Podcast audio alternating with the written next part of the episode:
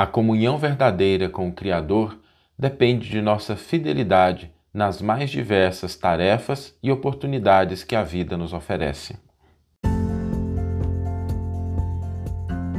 Você está ouvindo o podcast O Evangelho por Emmanuel, um podcast dedicado à interpretação e ao estudo da Boa Nova de Jesus através da contribuição do benfeitor Emmanuel. Hoje a gente vai refletir sobre o primeiro comentário que o Emmanuel publicou acerca de um versículo do Novo Testamento. Esse comentário foi publicado na década de 40, né? Portanto, aí nós temos, lá no, no ano de 1940, nós temos aí 80 anos de publicação desse comentário. Foi o comentário que deu início a essa, essa grande trajetória aí de mais de 1.600 comentários que Emmanuel fez ao Novo Testamento. E o primeiro comentário ele aborda uma temática muito importante que é a comunhão com Deus.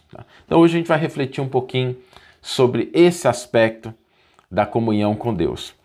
Quando a gente pensa no processo de comunhão, a figura que vem à nossa mente é a figura do Cristo, a figura de Jesus.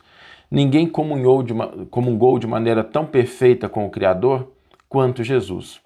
Se a gente for olhar uh, o que, que significa essa comunhão, a gente precisa entender que existem passos para que se chegue a esse nível, ao nível em que o Cristo chegou, de realmente poder dizer eu e o Pai somos um, de agir como filho de Deus.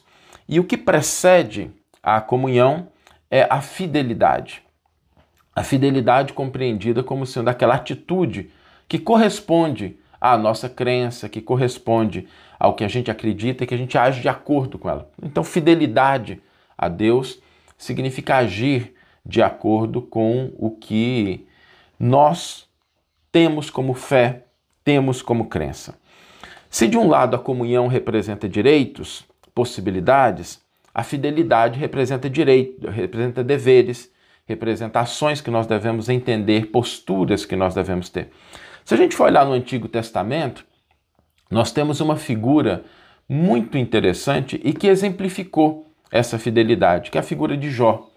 Jó, né, naquela linguagem simbólica do Antigo Testamento, representa essa fidelidade, porque mesmo passando por problemas muito grandes, mesmo passando por limitações, por privações, Jó não se afasta da fidelidade divina. Ele mantém a confiança, ele mantém a esperança, ele aceita as circunstâncias, mas ele não se afasta dessa fidelidade.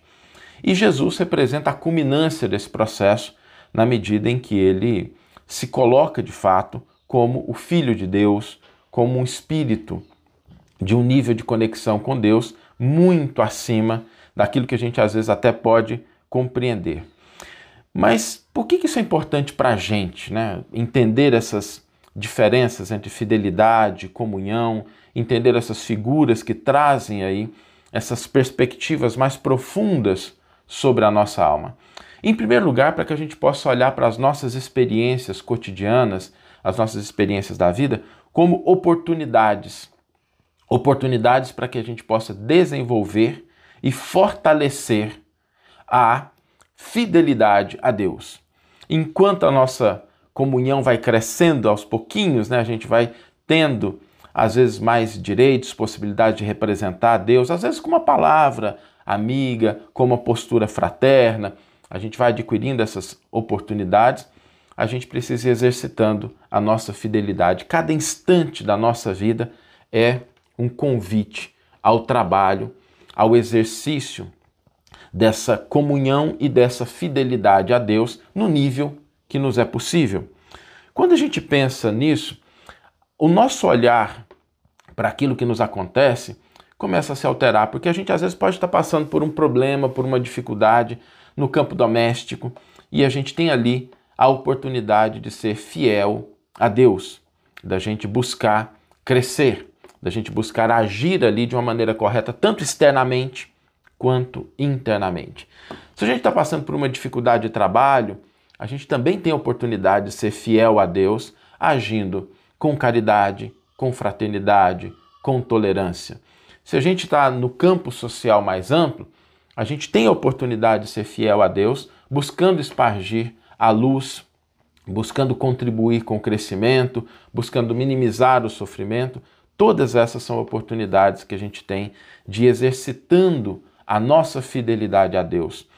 Talvez um dos desafios mais significativos da nossa vida seja efetivamente a gente, diante das dores, diante dos sofrimentos, diante das injunções externas, a gente manter a fidelidade. Porque é muito comum que diante de uma dor, que diante de uma dificuldade, que diante de um problema, a gente se afaste dessa fidelidade e a gente tome outros caminhos, né? porque a gente fraqueja. Mas é na medida em que a gente vai adquirindo essa fidelidade, essa força de, em todas as circunstâncias, mantermos-nos fiéis ao Criador, mantermos-nos fiéis a Deus, não nos desesperar, é que a gente vai adquirindo a possibilidade de representar Deus no mundo, de comungar com Deus, de estar mais presente com o Criador, assim como Ele está conosco, e a gente vai crescendo na escala evolutiva, na nossa escala de possibilidades, na medida em que a gente vai desenvolvendo essa fidelidade. Jesus, quando veio no mundo, veio nos mostrar isso. Veio através do seu exemplo, da sua conduta, dos seus ensinos, ensinar um caminho de uma verdadeira fidelidade, de uma verdadeira comunhão com Deus. E quando é que a gente pode começar isso? Hoje, agora, né? nesses momentos, na medida em que a gente olha para a vida como oportunidades de sermos fiéis ao Criador, da gente agir de acordo com o que a gente acredita em relação à fé. Por isso, cada oportunidade, cada instante da nossa vida deve ser encarado como essa oportunidade de sermos verdadeiramente fiéis a Deus. Vamos ler agora a íntegra do versículo e do comentário que inspiraram a nossa reflexão de hoje. O versículo a gente mencionou já rapidamente, está em João, capítulo 10, versículo 30. E nesse versículo é o versículo que Jesus diz: Eu e o Pai somos um. E é importante a gente compreender o que, que isso significa. Emmanuel vai intitular o seu comentário a esse versículo como Comungar com Deus. A fidelidade a Deus e a comunhão com seu amor são virtudes que se completam mas se singularizam no quadro de suas legítimas expressões. Jó foi fiel a Deus quando afirmou, no torvelinho do sofrimento: Ainda que me mate, nele confiarei. Jesus comungou de modo perfeito com o amor divino quando acentuou: Eu e meu Pai somos um. A fidelidade precede a comunhão verdadeira com a fonte de toda a sabedoria e misericórdia. As lutas do mundo representam a sagrada oportunidade oferecida ao homem para ser perfeitamente fiel ao Criador. Aos, aos que se mostram leais no pouco, é concedido muito das grandes tarefas.